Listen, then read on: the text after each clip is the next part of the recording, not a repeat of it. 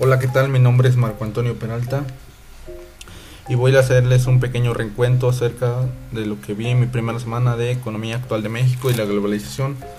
Bueno, pues para empezar, la economía es la buena administración de la casa dentro de una unidad familiar en relación a la moneda.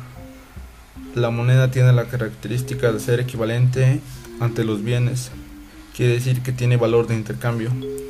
Las decisiones económicas deben de ser inteligentes.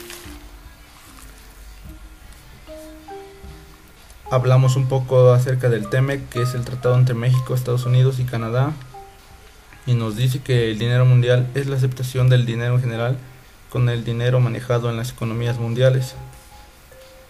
Principalmente las divisas más utilizadas en todo el mundo son el dólar, el euro y el yen.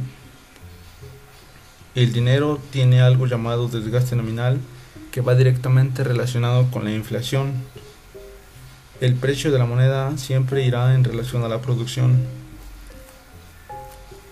Analizamos también tres tipos de banca, que son la banca de comercio de primer piso, de segundo piso y de tercer piso. La primera está en relación con el público, la segunda en relación con diversos bancos y la tercera tiene contacto con los gobiernos donde se maneja el dinero mundial.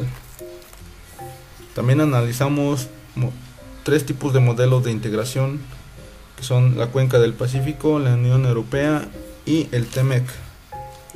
Una moneda debe tener marco legal y debe estar respaldada por un país.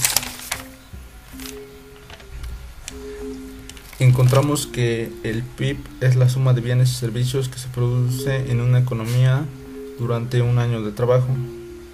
El Producto Nacional Bruto son los productos y servicios que produce una economía con medios de producción propiamente nacionales. Y finalmente la tasa de interés es el costo por el uso del dinero.